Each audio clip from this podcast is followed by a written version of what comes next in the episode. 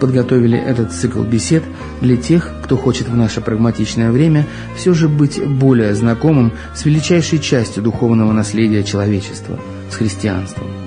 Вы сможете для себя совсем по-новому открыть такие, казалось бы, хорошо знакомые понятия, как Церковь Христова, грех, покаяние. Узнаете о разных церковных обрядах и таинствах, познакомитесь с мнением обо всем этом наших с вами современников. Впрочем, не будем забегать вперед. Путешествие наше только начинается.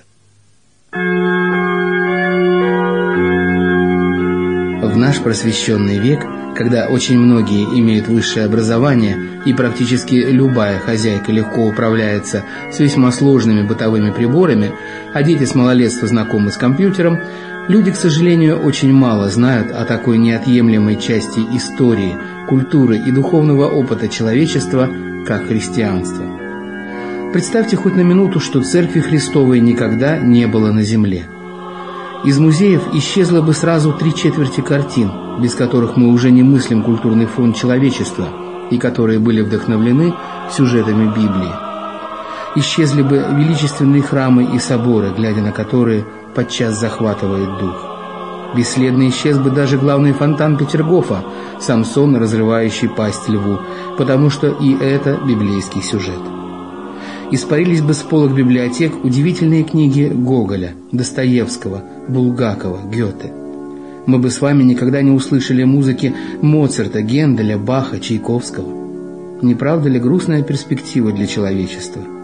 Так почему же мы, считая себя культурными людьми и с удовольствием потребляя все те духовные, а подчас и вполне осязаемые блага, которые принесло нам христианство, позволяем себе практически ничего не знать о церкви как таковой, не прочитать ни разу Евангелие и не ведать, зачем церковь совершает те или иные таинства и обряды? Мне кажется, таковая позиция большинства наших сограждан сродни тому, как если бы мы будучи очень близорукими людьми, восхищались бы некой тщательно прорисованной картиной, видя на самом деле лишь размытые цветные пятна, но при этом упорно не желая одеть очки, которые лежат рядом. Не правда ли, подобный сюжет может вызвать улыбку, но именно такова окружающая нас реальность, в чем убедились сотрудники редакции радиопрограмм Евангелической лютеранской церкви Ингрии, проводя выборочный опрос петербуржцев и гостей города прямо напротив величественного Казанского собора, что на Невском проспекте. Думается, вам, друзья, будет не безинтересно послушать мнение наших сограждан о различных аспектах христианства. Ну а мы, сотрудники редакции, в небольшом цикле передач постараемся на основании священного писания осветить те аспекты церковной жизни, которые, как нам кажется, не до конца понятны россиянам. Итак, с Богом в путь мы выходим на Невский, и вопрос, который задаем прохожим, а затем постараемся осветить в первой части нашей программы, звучит так – Скажите, пожалуйста, а что такое церковь? Ну, церковь это очень интересно. Все, что там происходит, интересно наблюдать за этим. Много необъяснимого. Но я, например, не хожу в церковь. Я думаю, что верить каждый человек должен в душе. И для этого не обязательно идти в церковь, молиться, там какие-то обряды совершать. Ну, я на самом деле не знаю. Ну, не знаю, церковь, наверное, то, куда приходит человек очищаться от всех грехов своих. Здание красивое, красивая архитектура и больше ничего. Для меня это здание, там, где обращаются с Богом при помощи церкви. Я вообще-то в церковь не очень верю, честно. Я верю в Бога очень по-своему. А вот в церковь для меня как-то вообще не верю. Как говорится, если человек голодный в церкви, он как сыт делается. А, церковь для меня, в первую очередь, это храм, где происходят различные культовые собрания, ну, чтобы как-то облегчить свое духовное существование. Быть рядом с другими людьми в церкви, видимо, духовно уравниваются, ну, как в бане телесно, так же, как и в церкви духовно. Ну, церковь у меня, ну, я не знаю, ассоциируется, ну, с Богом. Что-то связь между Богом и людьми какое-то общение, соприкосновение, что ли, к чему-то такому, ну, к неземному, что ли, к чему-то высшему. Что-то такое чистое, мне кажется. Церковь – это в моем понимании то, что человек приходит туда, изливает то, что у него есть. Когда ему не с кем излить душу, когда ему не с кем поговорить, он изливает эту душу Богу. Церковь, во-первых, это такое сооружение, куда можно прийти и полюбоваться вот там росписями. А мне без разницы, лютеранская, христианская, католическая, я ни, ни то, ни другой, ни третий не знаю. Ну, я не знаю. Не знаю. Не знаю. Не знаю. Итак, друзья, вот таков спектр мнений наших сограждан по поводу того, что же такое церковь.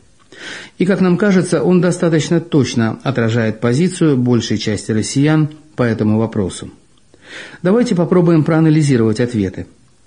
Самым частым, да и, пожалуй, самым честным из них были слова «я не знаю». Ведь хотя мы, видимо, еще по дореволюционной инерции продолжаем считать себя христианской державой, и вид многочисленных куполов, украшенных крестами, казалось бы, лишь должен утверждать нас в этом мнении, тем не менее, строгая и неумолимая статистика говорит, что лишь 1-2% населения России регулярно посещают богослужения и исповедуют себя христианами. Таким образом, чтобы получить хоть один вразумительный и обоснованный ответ, нам пришлось бы опросить не 10-20, а по крайней мере сотню прохожих. Кстати, сама эта последняя цифра заставляет задуматься о многом.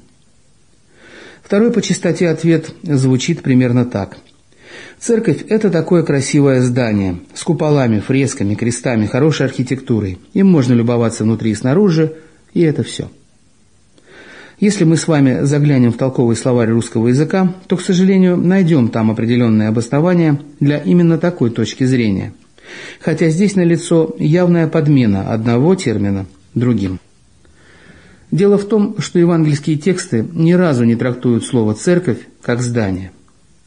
Правильнее было бы говорить «здание церкви Святой Марии» или «храм Архангела Михаила». Еще одно расхожее мнение – Церковь – это что-то таинственное. Я в Бога очень-очень верю, но в церковь не верю. Ну что ж, далее мы посмотрим, можно ли верить в Бога и не верить при этом в церковь. И обратимся к самому первоисточнику, к словам Иисуса Христа. И сейчас мы углубляемся во тьму веков, чтобы узнать, что же такое церковь. Перед нами Ветхий Завет. Почти тысяча страниц убористого текста – Слово «церковь» здесь не встречается ни разу. Единственное место в пророке Захарии, говорящее о церковном хранилище, на самом деле должно переводиться как «храмовая копилка». Впрочем, даже сама ошибка переводчика выглядит довольно знаменательно. Но в Ветхом Завете есть слово наиболее близкое по смыслу к новозаветному греческому слову «экклесия», которое и переводят на русский язык как «церковь». После разрушения первого храма и Вавилонского плена так стали называть народные собрания иудеев для богослужения и общественных религиозных наставлений. Это слово «синагога». Да-да, не удивляйтесь. Так называли именно сами собрания, а отнюдь не здания, где они проходили. Здания появились значительно позже. Ведь синагога могла быть и на открытом воздухе. Изгнание или отлучение от синагоги считалось для еврея гораздо более страшным, чем самое суровое физическое наказание, которое полагалось для нарушителей закона. Я думаю, вы уже поняли, что новозаветное древнегреческое слово «экклесия» также переводится по смыслу как «собрание», «общение». Покажем это на примерах из Нового Завета. В 16 главе книги Евангелия от Матфея Господь говорит Петру «Ты, Петр, камень. И на сем камне я создам церковь мою, и врата ада не одолеют ее». Далее, в 18 главе того же Евангелия, Иисус, показывая ученикам порядок в будущей церкви, говорит, как надо поступать с согрешившим, если он упорствует. Цитирую. «Если же он не послушает их, то есть свидетелей, скажи церкви. А если и церкви не послушает, то да будет он тебе как язычник. И следующим стихом Господь дает церкви великую власть, которую иначе называют властью ключей. 18 глава, 18 стих Евангелия от Матфея. «Что вы свяжете на земле, то будет связано на небе, и что разрешите на земле, то будет разрешено на небе». Чуть позже, в 20 стихе, Господь сам дает краткое и точное пояснение того, что происходит в истинной новозаветной церкви. Там, где двое или трое собраны во имя Мое, там и Я посреди них. Таким образом, Господь обещает быть рядом с нами. Да такое и в голову не могло прийти в то время правоверному иудею, Бог от которого был отделен сложной системой храмовых жертвоприношений и религиозных обрядов, которые подчас уже утратили свое истинное внутреннее содержание. Ведь все ветхозаветные жертвы были прообразом той будущей, великой искупительной жертвы, которую принес Христос, распятый за все наши грехи на кресте Голгофы. А самый закон, данный через Моисея, казалось, вопиял «Возлюби Господа Бога твоего всем сердцем, всей крепостью и всем разумением твоим, и ближнего твоего, как самого себя». Но люди с течением времени превратили данный им во благо закон, полный глубокого внутреннего смысла, во внешнее исполнение его буквы, в чем особенно преуспели книжники и фарисеи. Но как все чудесно переменилось с Голговской жертвой Христа – в самый момент смерти Иисуса завеса в храме, отделяющая святая святых от народа, разорвалась. А в день Пятидесятницы Господь излил на церковь Святого Духа, и этим исполнил обещание пребывать со своим народом вовеки. Итак, Церковь в Новом Завете – это собрание, или скорее сообщество людей, верующих в Иисуса Христа – и, конечно, сама эта вера подразумевает, что в церкви исповедуются в чистоте Евангелия и совершаются те заповеди, которые сам Господь поручил ей, то есть крещение и приобщение верующих к телу и крови Господней через таинство Евхаристии или причастие. Внешние формы богослужения и устройства церкви могут различаться, да это и неизбежно, учитывая разность культур и темпераментов у различных народов. Но если все перечисленное выше соблюдается в общине, то мы можем твердо говорить, что это церковь. Ну а в какую именно поместную церковь или общину нам с вами ходить, если у нас есть выбор, пусть нам подскажет сердце, а вы вопрошайте об этом у Бога.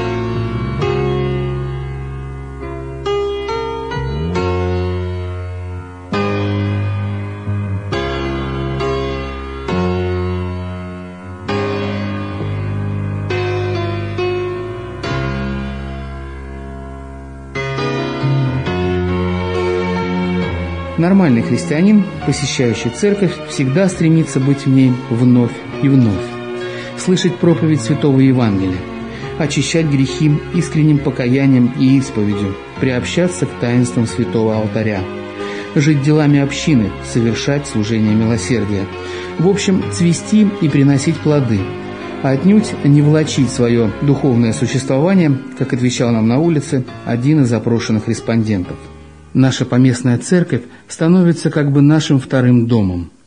И как в земном доме нас ждут родные и друзья, так и в доме нашего небесного Отца, так называет Писание церковь, нас всегда ждут, нам всегда рады. Помните притчу о блудном сыне? Ведь там отец каждый день выходил на дорогу и ждал, не покажется ли вдали промотавший все наследство неблагодарный, но все же родной для него сын. Да, ведь можно формально а, раз в год зайти в храм и причаститься, и что-то пожертвовать, лишь бы не вычеркнули из приходских книг. Но принесет ли такая практика мир душам нашим, радость сердцу и укрепление веры? Навряд ли.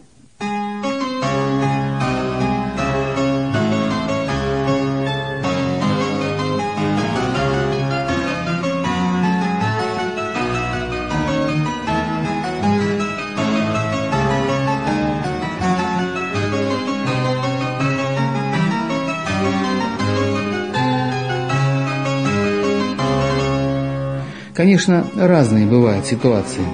Вы можете всю жизнь быть прикованы к постели и практически не посещать собрания, но при этом оставаться верным чадом церкви, открытым для людей и Христа. И вы увидите, что небольшая церковь как бы сама собой образуется прямо у вас дома. Но даже если вы самый мрачный и нелюдимый человек на свете, с отвратительным характером и не можете ничего с собой поделать, быть может, столь большая группа и не будет посещать вас, но никто не вправе отлучить вас от таинств алтаря и Слова Божьего. И пастор или священник обязательно придет и утешит вас Евангелием, причастит вас или покрестит, если вы еще не крещены. Но все это относится лишь к тем, кто действительно не может по состоянию здоровья или по причине крайней удаленности от места, где происходит богослужение, быть в церкви. Если же вы, считая себя очень верующим человеком, просто не хотите быть в общении с церковью, или постоянно находите для себя разные отговорки, почему вы вновь и вновь пропустили службу, то остерегитесь.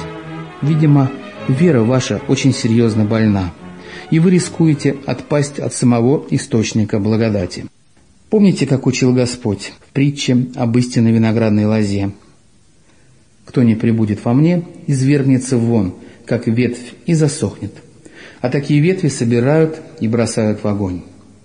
Поскольку пребывание в Господе означает также и пребывание в Его Слове, а Он заповедал нам быть в церкви, посему наш сознательный отказ от этого знаменует собой полное неверие Богу. Какими бы красивыми словами о нашей повышенной духовности и о нежелании быть вместе с этими негодными людьми мы бы себя не утешали. Все эти отговорки не более чем ловушка врага душ человеческих, в которую он хочет заманить душу, идущую по пути спасения. Всякая дорога, ведущая прочь от Церкви Христовой, приводит к духовной гордыне и губительным ересям, подрывающим сами основы нашей веры.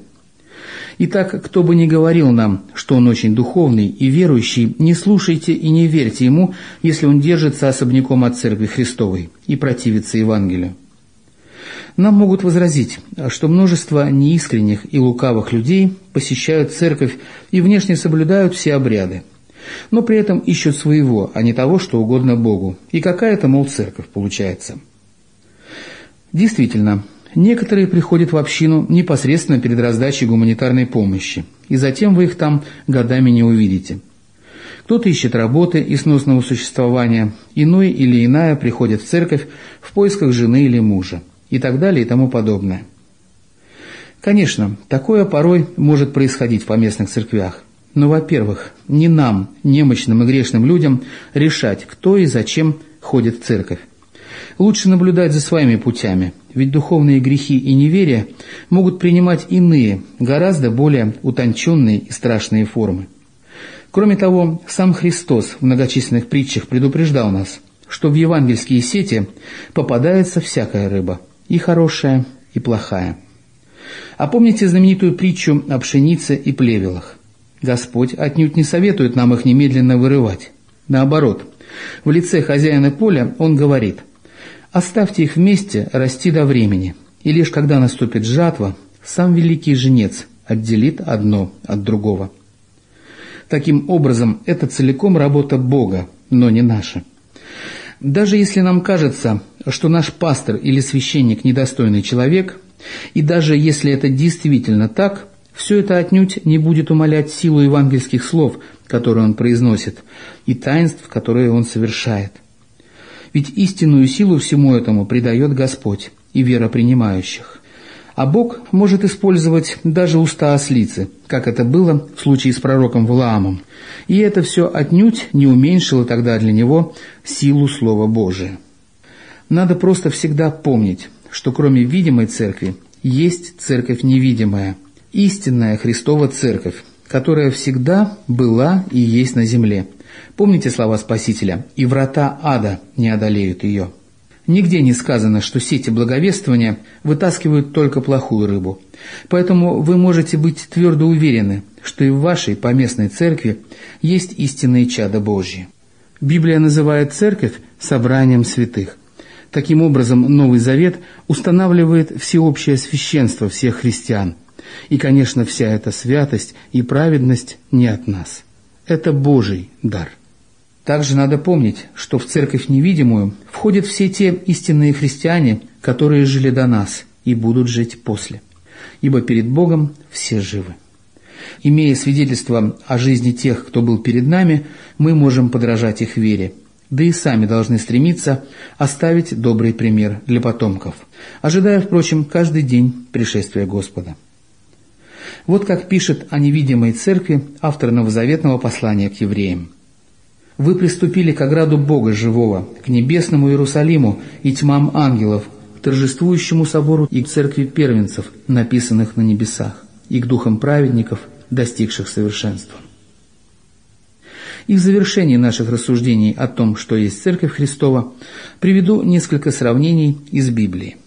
Церковь – это невеста Христа, голубица, золотой светильник, жилище Божие, собрание святых и, наконец, столб и утверждение истины. Ну вот, пожалуй, и все, друзья, что хотелось бы рассказать вам о церкви в эти краткие минуты нашего общения. В следующей части этого цикла мы поговорим на тему греха и покаяния и коснемся тесно связанного с этим вопроса о церковной исповеди.